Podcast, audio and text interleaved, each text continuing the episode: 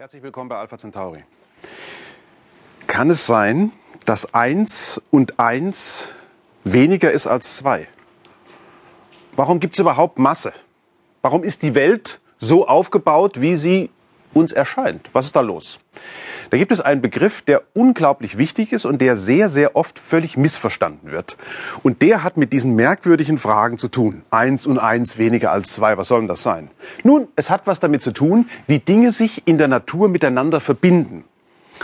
Und damit sich etwas verbindet, dazu bedarf es Kräfte. Die Kräfte, die führen dazu, dass sich Dinge miteinander verbinden, die sich eigentlich unter Umständen nicht verbinden würden, weil sie alleine unter Umständen wesentlich angenehmer existieren könnten, vermeintlich, wenn sie aber dann miteinander verbunden. Ach, was will ich Ihnen lange erzählen? Es geht um die Frage, was ist Bindungsenergie?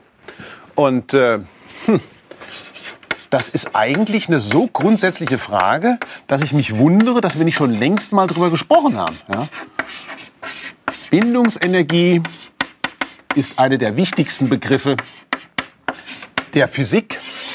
Und weil sich die Physik eben mit dem ganzen Universum beschäftigt, in dem Fall also die Astrophysik, ist die Bindungsenergie ein zentraler Begriff von allem, was im Universum überhaupt vorhanden ist. Jetzt ist die Frage, wie fange ich das jetzt an? Ohne Sie gleich zu verwirren, denn Sie wissen schon eine ganze Menge.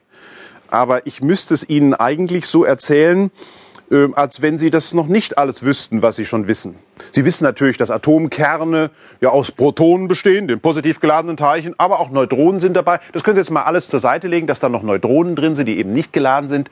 Versetzen wir uns zurück in den Anfang des 20. Jahrhunderts, als man in der Physik anfing, Atomkerne zu wiegen. Man wollte wissen, wie schwer sind denn jetzt die einzelnen chemischen Elemente? Und man stellte fest, die chemischen Elemente unterscheiden sich in der Tat in ihrem Gewicht ganz gewaltig. Da gibt es zum Beispiel den Sauerstoff. Der hat das Gewicht, so wie man es damals feststellte, 16.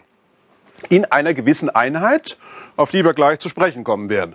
Kohlenstoff hat das Gewicht 12. Hm. Also die Idee war folgende. Man dachte einfach, dass Atomkerne wie zum Beispiel Sauerstoff oder Kohlenstoff, sich aus 16 beim Sauerstoff oder aus 12 beim Kohlenstoff Wasserstoffatomen zusammensetzen. So sollten sich eigentlich alle Atomkerne im Periodensystem, Sie erinnern sich alle an das Periodensystem, ne, zusammensetzen. Und dann hat man das Wasserstoffatom gewogen. Ach, Sie wissen gar nicht, wie man Atome wiegt. ja, tut mir leid, habe ich jetzt hab ich verdrängt. Wie, wie, wie, wie wiegt man ein Atom? Man macht es im Allgemeinen so, man schickt es durch ein elektrisches Feld, das Atom, ja, und dadurch wird es beschleunigt. Und dann lässt man das Atom durch